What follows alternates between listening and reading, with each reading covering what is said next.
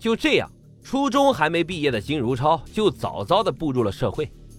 然而，他的反社会型人格已经伴随着他多年，即使是参加了工作，步入了社会，金如超的性格依旧是没有任何的改变。他仍然是沉默寡言，我行我素。面对着同事们的示好，经常认为啊这是他们理所应当的，丝毫不尊重别人。面对领导的指责呢，经常认为啊这是领导故意的在刁难他。慢慢的，金如超在工作单位越来越不受人待见。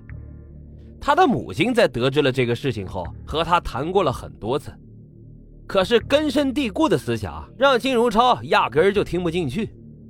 后来，金如超的姐姐也曾劝说过他，可是金如超自认为自己就没错。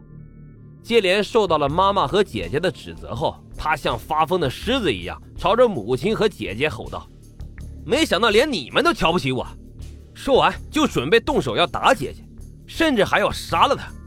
幸好啊，他的母亲及时的拦住，这才避免了一场悲剧的发生。可是啊，姐弟之间的这场打斗被街坊邻居全部都看在了眼里。就这样，金如超背上了六亲不认的臭名声，弄得是人人皆知。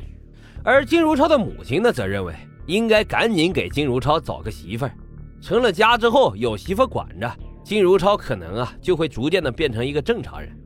就这样，一九八四年。在金如超母亲的撮合下，他认识了小玉。这小玉啊，甜美可爱，性情温和，好像是老天赐给金如超的一道光，照亮了他灰暗的人生。而金如超呢，也是如获至宝，对小玉十分的疼爱。两个人迅速的坠入爱河，很快就结了婚。婚后的金如超啊，果然如他母亲所想的那样，开始逐步变成了一个正常人。他也不再纠结于过去。而是一心啊，想要和小玉好好的过日子。夫妻两个人努力的赚着钱，还做起了化妆品的生意。仅仅用了三年的时间，夫妻两个人的生意便做的是风生水起，钱袋子也慢慢的就鼓了起来。可是有了钱的金如超，渐渐的染上了喝酒吹牛的坏习惯。在酒桌上，金如超认识了一帮狐朋狗友，在这些人的撺掇下，他开始在外面养情人。不过，金如超对感情的不忠很快就被小玉发现了。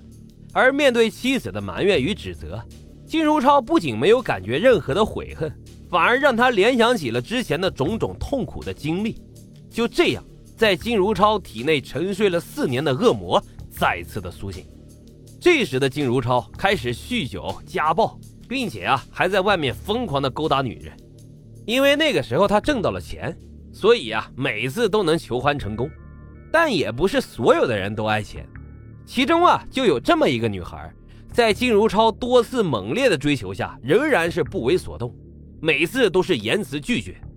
而金如超发现无法得手后，竟然对她实施了强奸，也因此他被判处了十年的有期徒刑。此时的金如超心里的恶魔也被完全的释放了出来。他冷血、暴力、敏感、多疑的性格也是越来越明显，甚至啊，会因为狱友给前来探监的妻子倒了一杯水这一件小小的事情，就怀疑妻子和狱友有了奸情。面对这个不知悔改的丈夫，妻子也是没有办法，最终啊，选择了离婚。这一件事啊，让极度敏感的金如超更是无法接受，他开始胡思乱想，认为自己啊，之所以入狱。就是因为妻子有了外遇，想离婚才给他设下的圈套，而岳父岳母呢，肯定也是因为看不起他这个耳朵有毛病的人，这才同意了妻子和他离婚。心理扭曲的金如超啊，便将前妻和前岳父岳母都写进了复仇名单里。一九九七年的八月十九号，金如超出狱了。出狱后的金如超失去了原有的一切，就连他的母亲也在他服刑期间去世了。悲伤和无力感又一次包围了金如超。没有学历，还有犯罪前科的他，很难找到工作，与社会脱节了十年。所以啊，金如超只能整日的酗酒来逃避现实。没有钱，就去邻居家和亲戚家借，借到的钱呢，全部用来买酒。慢慢的，邻居和亲戚们也都被金如超借怕了。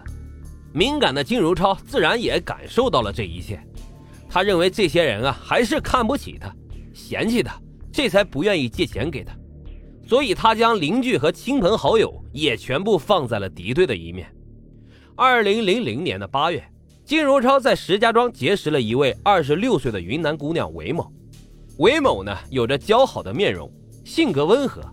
金如超一看见她便沉沦了，在他的猛烈追求下，韦某答应了和他谈恋爱，两个人很快便同了居。然而，因为生活窘迫，金如超经常迁怒于韦某。对韦某是拳打脚踢，最终啊，韦某因为接受不了这样的家暴，逃回了云南老家。韦某的逃离呢，成为压死了骆驼的最后一根稻草。金如超认为，两个心爱的女人都背叛了他，家庭破碎，事业无成，身体还残缺。总之啊，这世间所有的不幸全都落到了自己的头上。他越想越是生气，最终在气愤之下。金如超在二零零一年的三月九号追到了韦某的老家云南，强迫韦某跟他一起回到石家庄。韦某自然是拒绝的，而情绪失控的金如超顺起手边的菜刀，将韦某当场给乱刀砍死了。